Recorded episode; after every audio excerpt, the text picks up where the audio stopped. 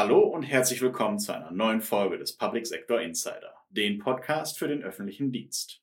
Mein Name ist Tim Rothaus und auch heute habe ich wieder drei spannende Themen für Sie parat. Zusammen mit Uwe Kraus, neuer Bundesvorsitzender der Bundesvereinigung Fliegendes Personal der Polizei oder kurz BFPP, redet Marco Feldmann darüber, wie die Arbeitsbedingungen des Personals verbessert werden müssen. Außerdem haben wir uns genauer angesehen, wie Kommunen im Krisenfall reagieren können und kommentieren das jüngste Urteil des Bundesverfassungsgerichts in Karlsruhe zum Thema Trennung von Polizei und Verfassungsschutz.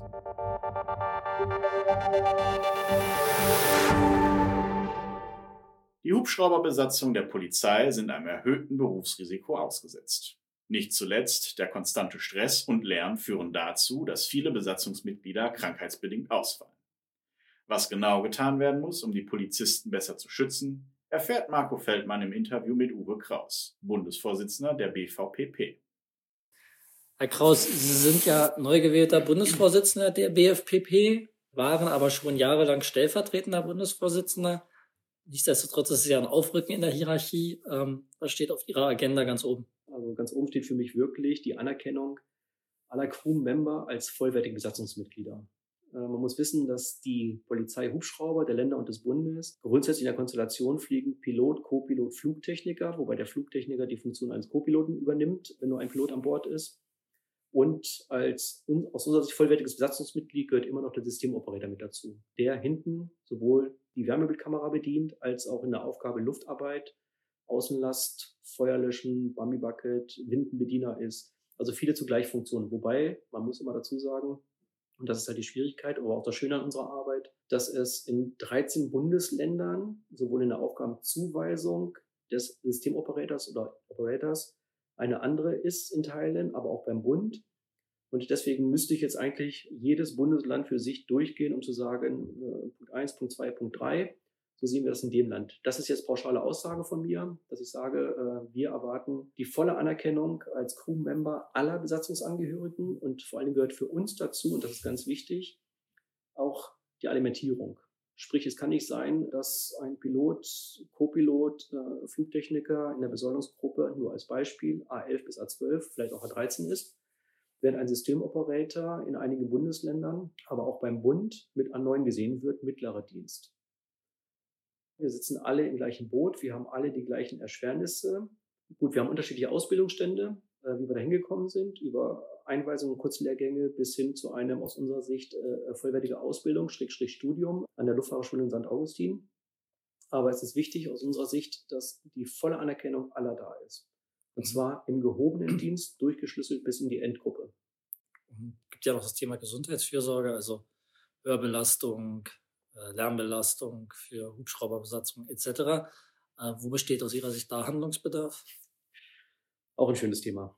Äh, schönes Thema von daher, weil wir haben im Jahre 2015-2016 bei der Polizeihubschrauber Baden-Württemberg Ausfall gehabt von zwei Piloten. Man muss wissen, Ausbildung eines Piloten.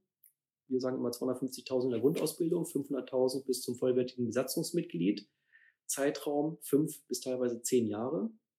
Zwei Piloten sind weggebrochen, was ein enormer finanzieller, aber auch zeitlicher Faktor ist, dort Leute nachzubekommen. Und wir haben uns mal Gedanken gemacht, warum? Warum sind diese Leute weggebrochen? Warum können diese Leute nicht mehr bei Nacht fliegen?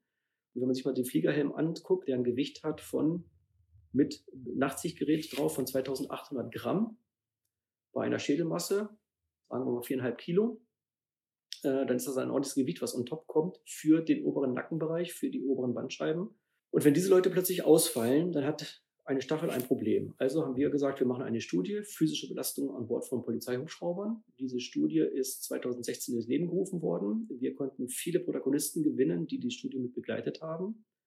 Und die Ergebnisse aus dieser Studie, die im Sommer 2019 vorgelegen haben, waren für uns als gewerkschaftlicher Berufsverband erschreckend.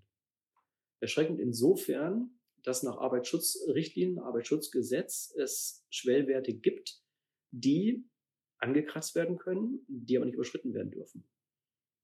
Und die Hubschrauber haben diese Schwellwerte überschritten. Heißt, dass der Arbeitgeber, der Dienste verpflichtend technische und organisatorische Maßnahmen durchführen muss.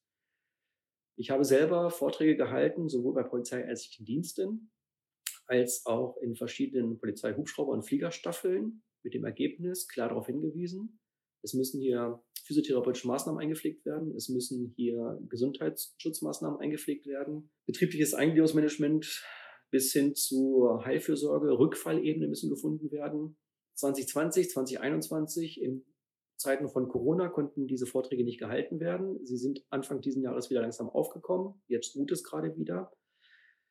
Viele außerhalb des Polizeiflugdienstes haben auch Interesse an diesen Ergebnissen. Ich sage hier nur ADAC und Bundeswehr, Teilstreitkräfte, wo ich auch gesagt habe, ja Leute, es trifft uns alle, alle auf Hubschraubern sitzen, egal ob da Polizei vorsteht oder Luftrettungsdienst, weil ich möchte, dass meine Kolleginnen und Kollegen gesund in die Pension gehen, sowohl auch gesund ihren Dienstherren bis zum Ende zur Verfügung stehen, aber auch natürlich im Alimentationsbereich am Ende des Tages auch gesund die letzten Tage genießen, wenn ich so sagen darf. Dafür braucht Präventionsmaßnahmen, die sind teilweise nicht vorhanden, teilweise ungenügend und auch hier wieder die Differenzierung zwischen einzelnen Bundesländern und dem Bund. Ich kann es nur pauschalisieren, äh, auch wenn ich damit einigen Leuten wehtue, was nicht meine Absicht ist. Aber es ist halt schwierig für uns als kleiner gewerkschaftlicher Berufsverband in einem solchen Gespräch wirklich die Punkte alle für jedes Land einzeln vorzutragen, weil ich mir einfach sage, dass es, man muss wirklich unterschiedlich betrachten.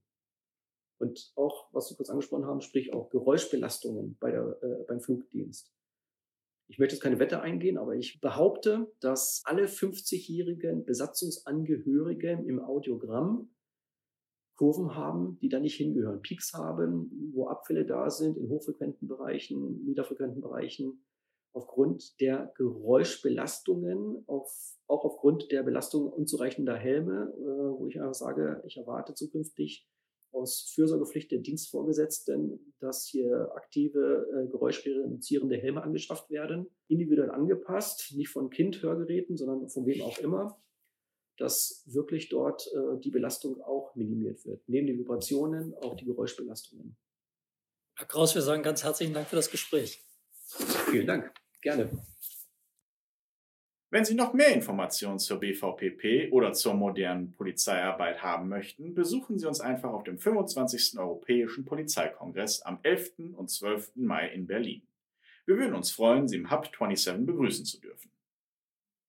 Nun kommen wir zu einem verwandten Thema, dem Zivilschutz.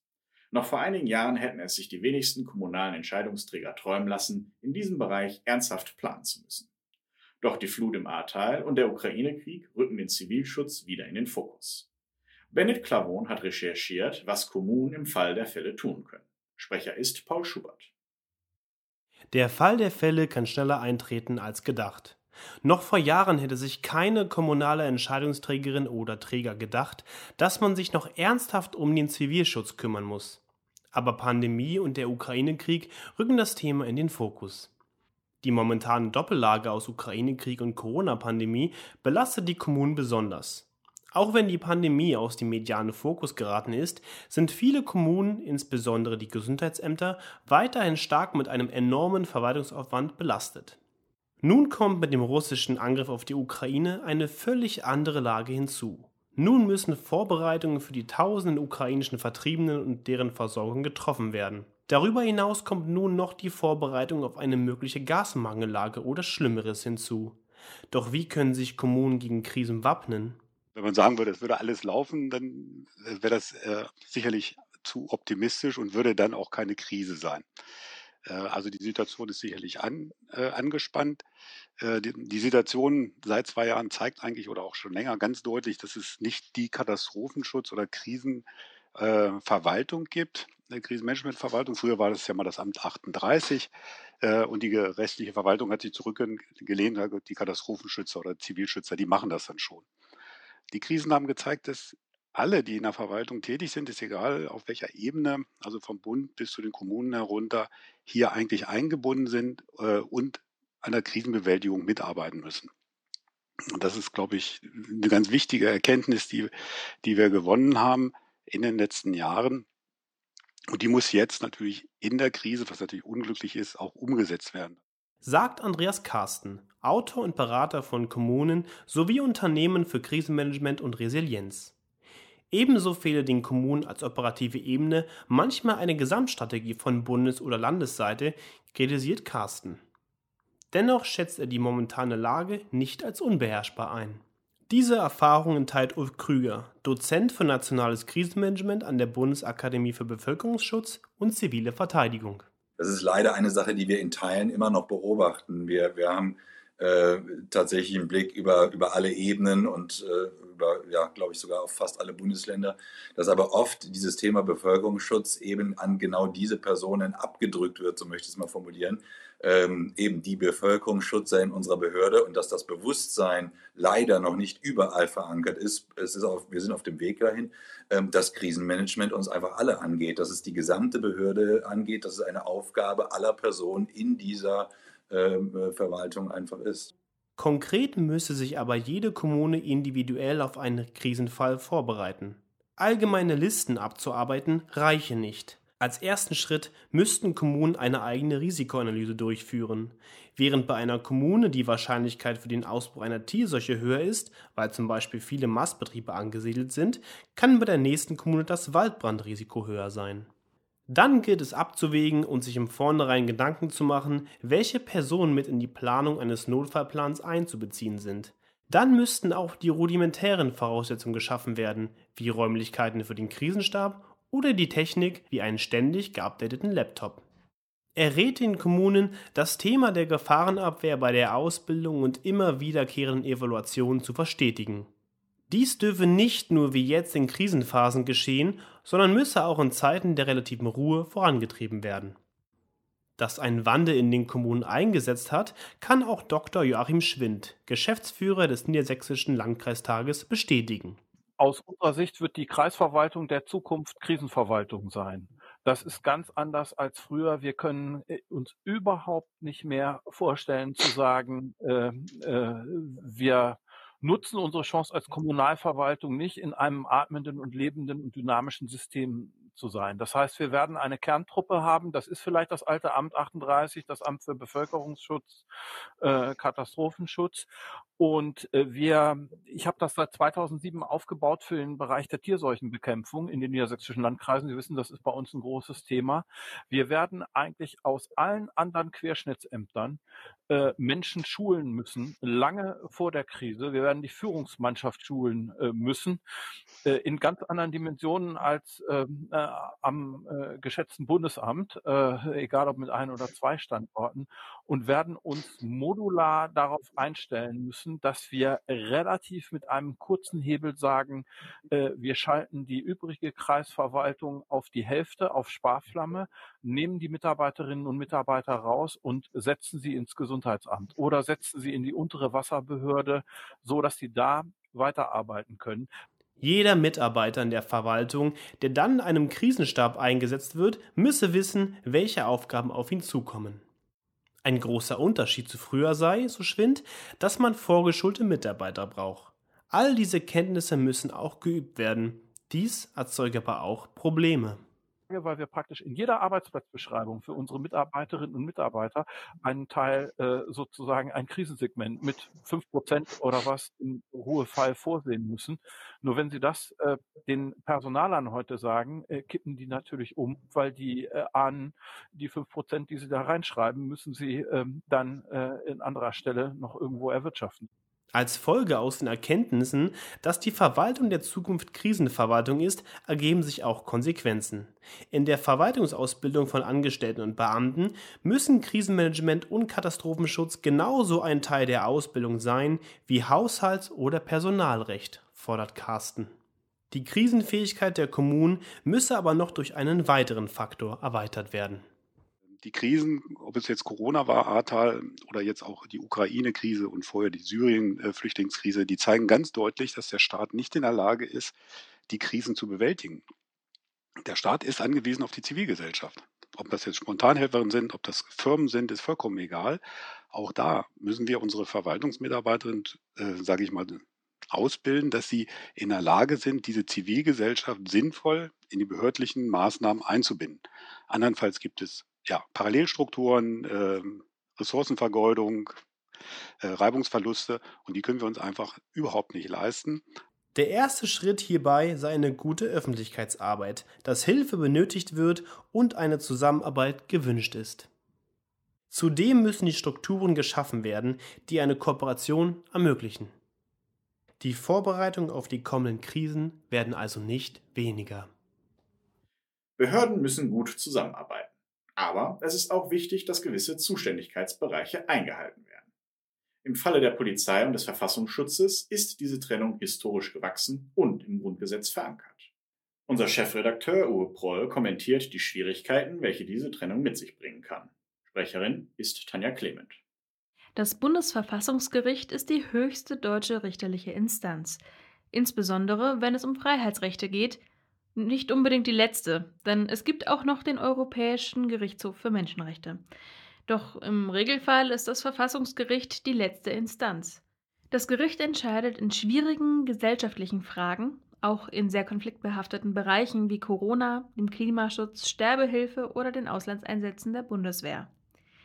Jetzt gibt es wieder eine aktuelle Entscheidung des Bundesverfassungsgerichts, wonach das novellierte Verfassungsschutzgesetz im Freistaat Bayern in zahlreichen Punkten verfassungswidrig und damit dringend nachbesserungsbedürftig sei. Dass das Gericht nicht immer unstrittige Entscheidungen trifft, kann die Richter in Karlsruhe unberührt lassen, denn sie sind die Hüter der Verfassung und nicht durch eine andere Instanz zu korrigieren. Was war das für ein Aufschrei über das Ermittlungschaos in Sachen nationalsozialistischer Untergrund, kurz NSU. Mehr als zehn Tote waren am Ende zu beklagen. Dass nicht nur die Polizei und mehrere Landeskriminalämter, sondern auch noch mehrere Verfassungsschutzämter der Länder und der Verfassungsschutz des Bundes parallel an der terroristischen Gruppe dran waren und ermittelten, aber keiner seine wichtigsten Informationen teilte.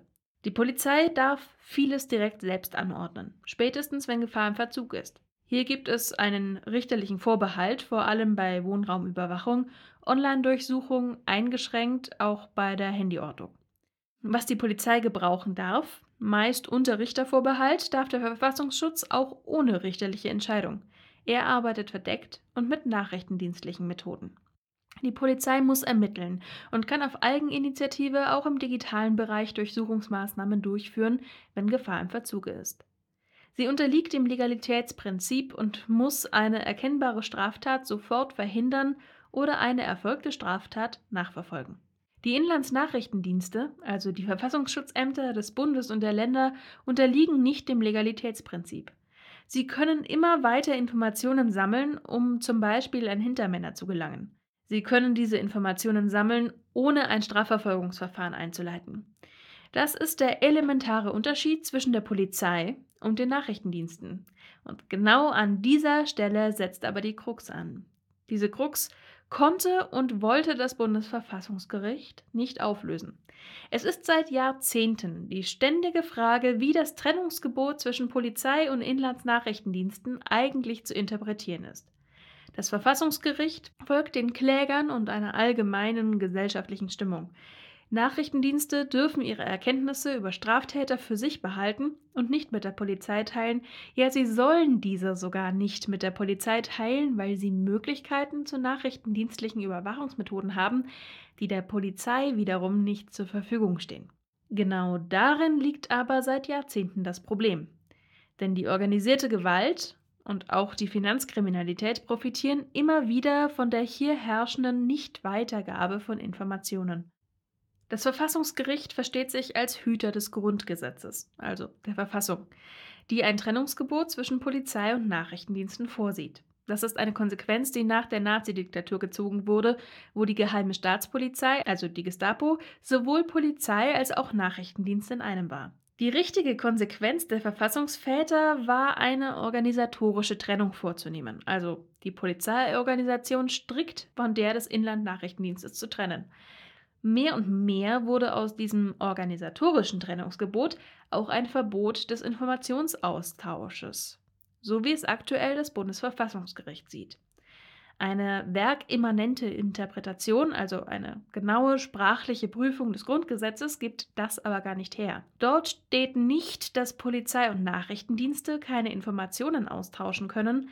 Das ist eine im Laufe der Entwicklung der Bundesrepublik Deutschland entstandene Interpretation. Auch damit könnte man umgehen, wenn sich die Zeiten nicht so radikal geändert hätten. Die geschlossenen Kriminalitätsgruppen lassen sich durch normale polizeiliche Arbeit kaum aufbrechen, um aus dem Innersten zu Erkenntnissen zu kommen. Gleichzeitig hat es einen fast völligen Rückgang der polizeilichen Undercover-Agenten gegeben, die sich mit falschen Legenden in Clans, Terrorgruppen oder die Mafia einschleichen. Zu viel politische Vorsicht, extreme Kosten für die plausible falsche Biografie, alles Gründe dafür, dass die Polizei wichtige Erkenntnisse nicht mehr selbst erlangt. Dass aus dem organisatorischen Trennungsgebot ein Unterlassen des Informationsaustauschs wurde, ist nichts anderes als eine gefährliche Sicherheitslücke. Bis zum nächsten Aufschrei, wenn es wieder heißt, wieso hat die eine Behörde was gewusst und die andere nicht? Das war's auch schon wieder für heute. Vielen Dank fürs Zuhören und bis zum nächsten Mal.